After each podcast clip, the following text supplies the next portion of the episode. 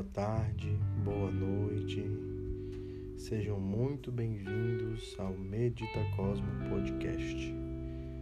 Aqui quem fala com vocês é Arthur. Eu trabalho como terapeuta holístico e tento passar para as pessoas a visão e a filosofia do Reiki para trazer pensamentos e sentimentos criadores perfeitos de luz, amor e harmonia. Hoje damos continuidade à leitura do Livro dos Espíritos, é o segundo livro, o capítulo 3, o retorno da vida corpórea à vida espiritual. Teremos dois tópicos bem extensos. O primeiro tópico é a alma depois da morte sua individualidade e a vida eterna. Tópico 2: Separação da alma e do corpo, perturbação espírita. Mais uma vez, muito obrigado. Por favor, se inscrevam aqui no canal do podcast, tanto pelo Spotify ou por onde vocês estejam ouvindo. E me sigam nas redes sociais: Instagram, arroba Meditacosmo. Tópico 1 A alma depois da morte. Questão 149 Em que se torna a alma no instante da morte? Volta a ser espírito, quer dizer, retorna ao mundo dos espíritos que deixou momentaneamente. Questão 150 A alma, depois da morte, conserva sua individualidade? Sim, não a perde jamais. Que seria ela se não a conservasse? Não tendo mais seu corpo material, como a alma constata a sua individualidade, ela tem um fluido que lhe é próprio, tomado da atmosfera de seu planeta e que representa a aparência de sua última encarnação, seu perispírito. A alma nada leva consigo deste mundo, nada mais do que a lembrança e o desejo de ir para um mundo melhor. Essa lembrança é cheia de doçura ou de amargura, segundo o emprego que fez a vida. Quanto mais pura, mais compreende a futilidade do que deixa sobre a terra. Questão 151. Que pensar da opinião que, após a morte, a alma retorna ao todo universal? conjunto dos espíritos não forma um todo? Não é todo o mundo? Quando estás numa assembleia, és parte integrante dessa assembleia e, todavia, tens sempre a tua individualidade. Questão 152. Que prova poderemos ter da individualidade da alma após a morte? Não tendes esta prova pelas comunicações que obtendes? Se não fosseis cegos, veríeis. Se não fosseis surdos, ouviríeis. Pois frequentemente uma voz vos fala, revelando a existência de um ser fora de vós. Aqueles que pensam que com a morte a alma retorna ao todo universal estão errados, se entendem com isso que, semelhante a uma gota d'água que cai no oceano, ela cai e perde a sua individualidade. Eles estão certos se tendem pelo todo universal o conjunto dos seres incorpóreos do qual cada alma ou espírito é um elemento. Se as almas estivessem confundidas na massa, não teriam senão as qualidades do conjunto e nada as distinguiria uma das outras elas não teriam nem inteligência nem qualidades próprias, ao passo que, em todas as comunicações, elas acusam a consciência do seu eu e uma vontade distinta. A infinita diversidade que apresentam durante todas as comunicações é a consequência mesma das individualidades. Se não houvesse, após a morte, senão isto que chamam o grande todo, absorvendo todas as individualidades, este todo seria uniforme, e desta maneira todas as comunicações que se recebesse do mundo invisível seriam idênticas, uma vez que aí se encontram seres bons e outros maus, sábios e ignorantes, felizes e infelizes, alegres e tristes, levianos e sérios, e etc. É evidente que são seres distintos. Se mostra mais evidente quando esses seres provam sua identidade por sinais incontestáveis, por detalhes pessoais relativos à sua vida terrestre e que podem ser constatados. Ela não pode ser colocada em dúvida quando se mostram visíveis nas aparições. A individualidade da alma nos era ensinada em teoria como um artigo de fé. O Espiritismo a toma patente e, de certo modo, material. Questão 153. Em que sentido se deve entender a vida eterna? É a vida do espírito que é eterna. A do corpo é transitória e passageira. Quando o corpo morre, a alma retorna à vida eterna. Não seria mais exato chamar vida eterna dos espíritos puros, que atingindo o grau de perfeição não tem mais provas a suportar? É antes a felicidade eterna, mas isto é uma questão de palavras. Chamai as coisas como quiserdes, contanto que vos entendais. Aqui nesse primeiro tópico, a gente entende que né, já somos partes de uma única unidade de Deus e que a nossa individualidade é preservada, né? Como fala não só aqui, mais na frente, no livro dos Espíritos, como em outros conhecimentos esotéricos, como no livro de Ouro de Saint Germain. E por que que Deus resolveu se individualizar? Para ter o que amar, né? para ter uma expressão de si e poder não só amar, mas ensinar amor naquele ser divino, naquele ser divino alcançar suas elevações, suas ascensões na vida eterna, que é a vida da sua consciência, da sua existência, e desapegar cada vez mais do que for de planos inferiores. Né? Um plano tridimensional é um plano inferior a um plano quintidimensional. Então a alma ela consegue ascensionar e alcançar esses planos. Né? Aqui diz que os anjos estão na oitava camada desses planos. Então todo ser, toda existência há de se aprimorar em sua própria vida eterna pela sua existência pela sua consciência. E aqui o que eu acho também interessante é trazer para vocês é que após a nossa morte terrena, né, após o nosso desapego dessa matéria, a única coisa que levamos para o próximo plano, certo? É a nossa reforma íntima. Mais nada. Ou seja, durante em vida, o que fazemos com o conhecimento, com o autoconhecimento e com a benevolência, esses três aí vão trazer um circuito, certo? Um ciclo. Você tem conhecimento, passa pelo autoconhecimento, pratica a benevolência. A benevolência vai trazer um conhecimento, que você traz um autoconhecimento e vai trazer outra benevolência. É um circuito.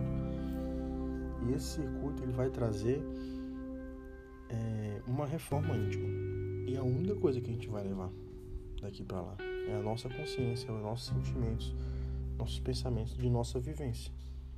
E ele fala bem aqui, né, que quanto mais puro, quanto mais pura, mais compreende a futilidade do que deixa sobre a terra. Não é que a família seja algo fútil, mas para essa vivência sabemos que vamos nos encontrar depois, então por que ficar apegado? Né? Porque ficar, ah meu Deus do céu, vou deixar minha família lá, como é que minha família vai crescer? Cada ser precisa de sua experiência, precisa de sua evolução consciencial e evolução de existência. E esse respeito que se dá para os seres que conseguem desencarnar e ter esse respeito, eles também conseguem ascensionar e sabe que no futuro certo? O tempo também não existe, né? mas em outro momento, no caso, saberá que todo mundo vai se encontrar novamente, certo? Não estamos distantes um do outro. Isso é mais uma ilusão aqui deste plano tridimensional. Tópico 2: Separação da alma e do corpo. Questão 154.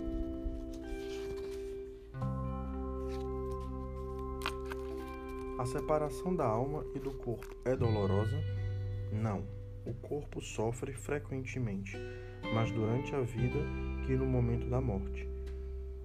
Neste, a alma não toma parte.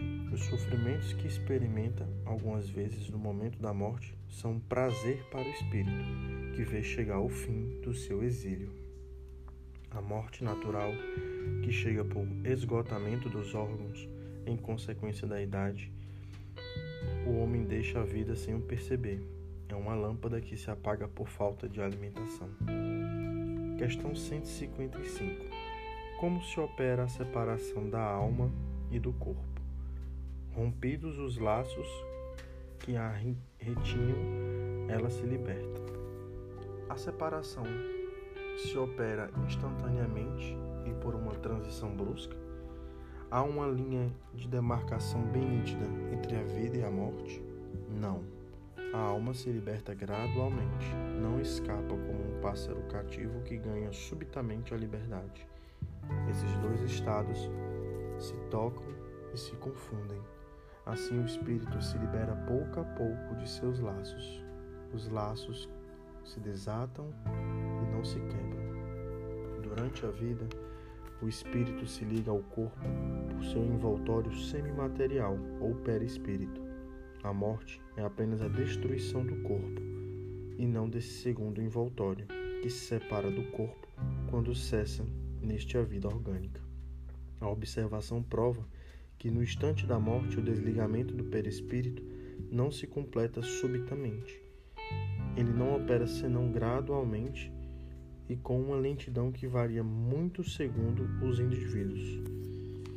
Para alguns, ele é muito rápido, e pode-se dizer que o momento da morte é aquele do desligamento, algumas horas após. Para outros, aqueles, sobretudo, cuja vida foi toda material e sensual, o desligamento é muito menos rápido e dura algumas vezes dias, semanas e mesmo meses, o que não implica existir no corpo a menor vitalidade nem a possibilidade de um retorno à vida, mas uma simples afinidade entre o corpo e o espírito. Afinidade que está sempre em razão da preponderância que, durante a vida, o espírito deu à matéria. Com efeito, é racional conceber que quanto mais o espírito se identifica com a matéria, mais ele sofre ao se separar dela. Ao passo que a atividade intelectual e moral, a elevação dos pensamentos, opera um começo de libertação, mesmo durante a vida do corpo, e quando chega a morte, ela é quase instantânea. Tal é o resultado dos estudos feitos sobre todos os indivíduos observados no momento da morte. Essas observações provam ainda que a afinidade persistente entre a alma e o corpo em certos indivíduos é algumas vezes muito penosa, porque o espírito pode experimentar o horror da decomposição. Este caso é excepcional e particular a certos gêneros de vida e a certos gêneros de morte. Ele se apresenta entre alguns suicidas. Questão 156. A separação definitiva da alma e do corpo pode ocorrer antes da cessação completa da vida orgânica?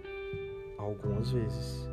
Na agonia, a alma já deixou o corpo e não há mais que a vida orgânica.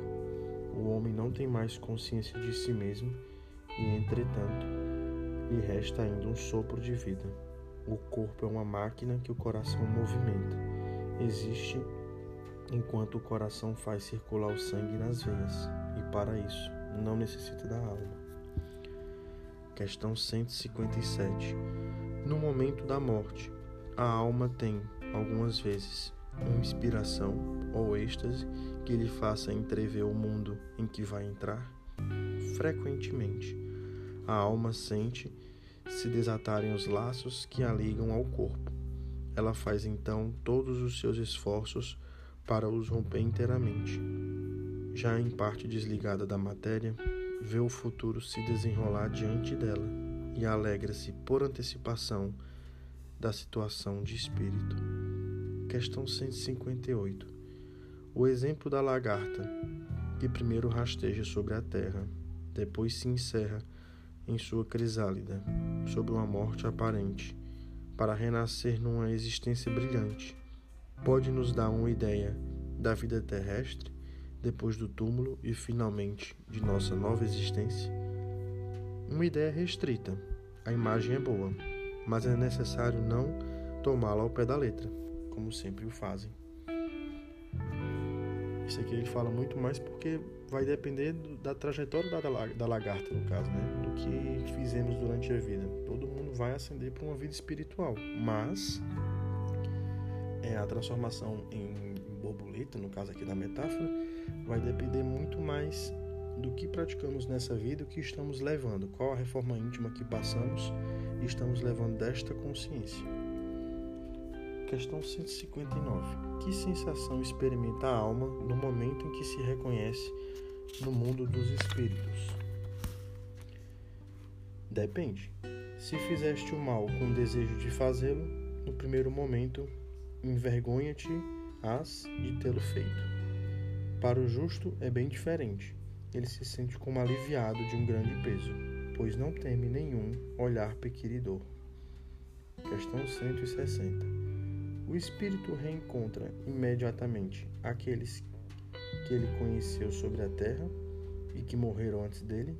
Sim, segundo a afeição que lhes tinha e a que tinham por ele. Frequentemente, eles o vêm receber em sua volta ao mundo dos espíritos, que foi o que eu mencionei, só um adendo, né? Previamente, que é, a certeza de que iremos nos unir mais uma vez é tão clara que após é, é, o desencarne desta vida material, quando você chega lá e consegue acessar, sabendo que é só um atelog e não um adeus, é muito mais claro. Continuando. Sim, segundo a afeição que lhes tinha e a que tinham por ele. Frequentemente ele os vem receber em sua volta ao mundo dos espíritos, ajudam a libertá-lo das faixas da matéria. Reencontra também a muitos que havia perdido de vista em sua permanência sobre a terra. Vê aqueles que estão na erraticidade, aqueles que estão encarnados e os vai visitar. Questão 161. A morte violenta e acidental, quando os órgãos não estão ainda enfraquecidos pela idade ou pelas doenças. A separação da alma e a cessação da vida ocorrem simultaneamente? Geralmente é assim, mas em todos os casos, o instante que os separa é muito curto. Questão 162. Após a decapitação, por exemplo, o homem conserva alguns instantes da consciência dele mesmo? Frequentemente, ele a conserva por alguns minutos, até que a vida orgânica esteja completamente extinta. Mas, muitas vezes também a expectativa da morte lhe faz perder esta consciência antes do instante do suplício. Trata-se aqui da consciência que o supliciado pode ter de si mesmo, como homem e por intermédio dos órgãos, e não como espírito. Se não perdeu esta consciência antes do suplício, pode conservá-la por alguns instantes, que são de breve duração e que cessa necessariamente com a vida orgânica do cérebro, o que não quer dizer que o perispírito esteja inteiramente desligado do corpo. Ao contrário, em todos os casos de morte violenta, quando ele não resulta na extinção gradual das forças vitais, os laços que prendem o corpo ao perispírito são mais tenazes e o desligamento completo é bem mais lento. Tópico 3. Perturbação espírita. Questão 163. A alma, deixando o corpo, tem imediata consciência de si mesma? Consciência imediata não é bem o termo ela passa algum tempo em estado de perturbação. Questão 164.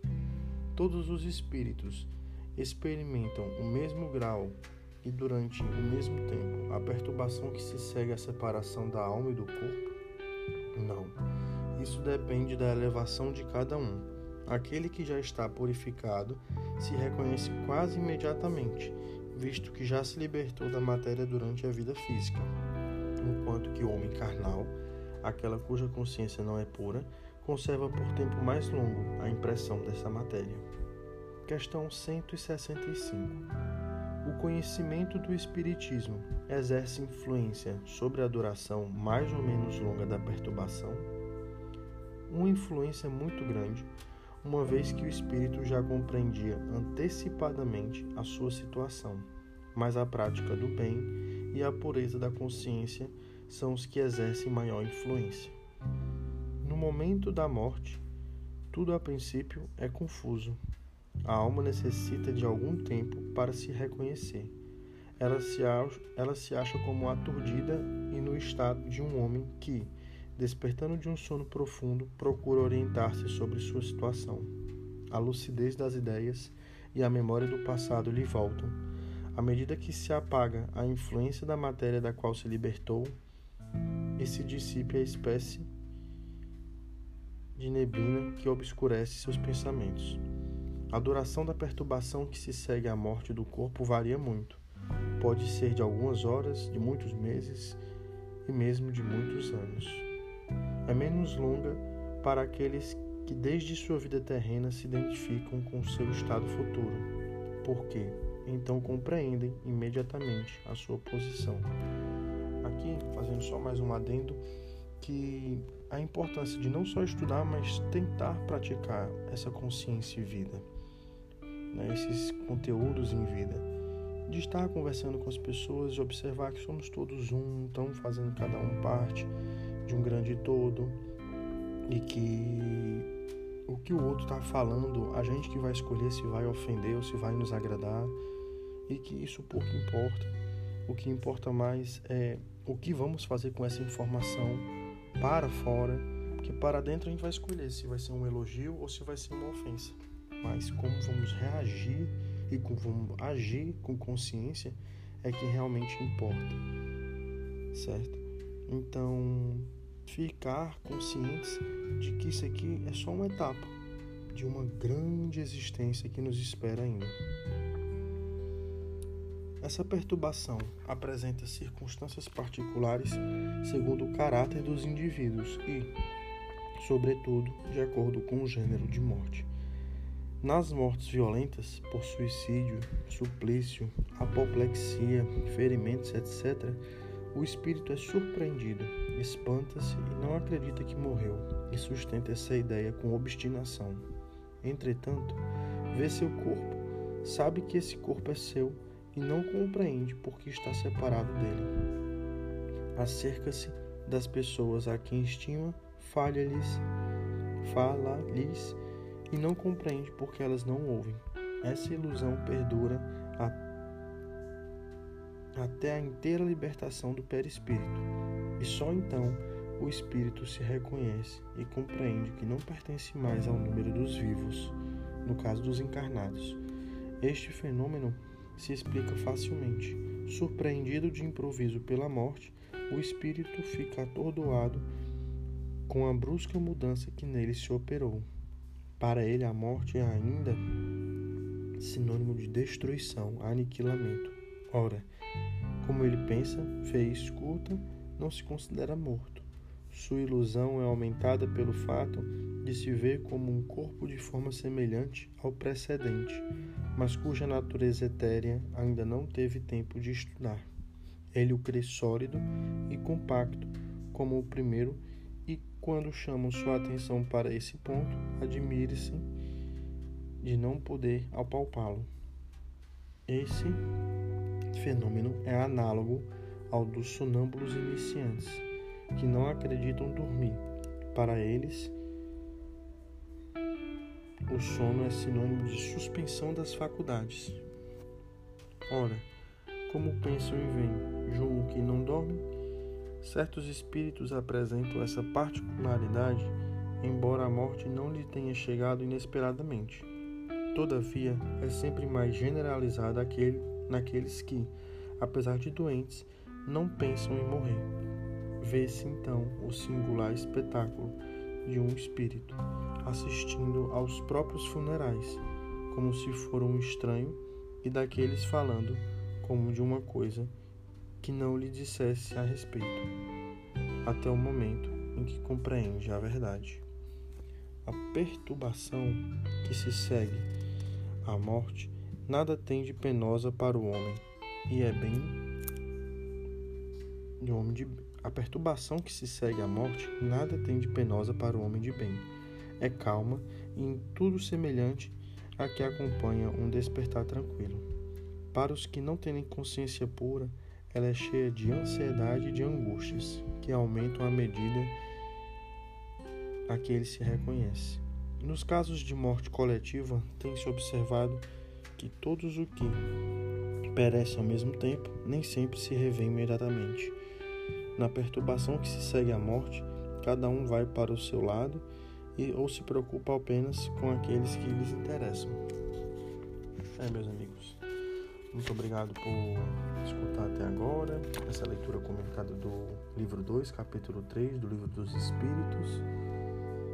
E quero trazer aqui e encerrar com uma reflexão para vocês. Desejo muita luz e muita vida para cada um. Mas, se você soubesse que sua vida vai se encerrar em cinco minutos, você estaria plenamente feliz? com tudo que você faz e fez durante toda a sua vida? É um questionamento que eu trago porque esse contentamento só você pode trazer a você. Não é o outro, não é uma circunstância, não é uma situação, é você. Ah, mas eu vivo, eu vivo na miséria, eu não tenho dinheiro, eu conheço tantas pessoas que vivem na miséria e que não têm dinheiro, mas que são plenamente felizes, que se morrerem naquele instante vão estar muito contentes porque deram o máximo de si na vida. Assim como eu conheço pessoas que estão é, independentes financeiramente, vivem uma situação muito bem, mas vivem uma vida amargurada. E que se morrer vai dizer, meu Deus, vai acabar minha vida. E não é isso. É minha mensagem é essa. Deem sempre, para tudo e para todos, mas acima de tudo, para você mesmo, o seu máximo. Ofereça o seu máximo primeiramente a você. Depois ofereça o seu máximo para o próximo. Depois ofereça o seu máximo para o mundo. Contente-se com o seu máximo, sinta-se bem com isso. E assim, você vai trazer sempre a pureza de consciência para você um excelente dia de muita luz, de muito amor, de muita calma. Muito obrigado por me ouvir até agora. Fiquem com Deus. Um cheiro no coração.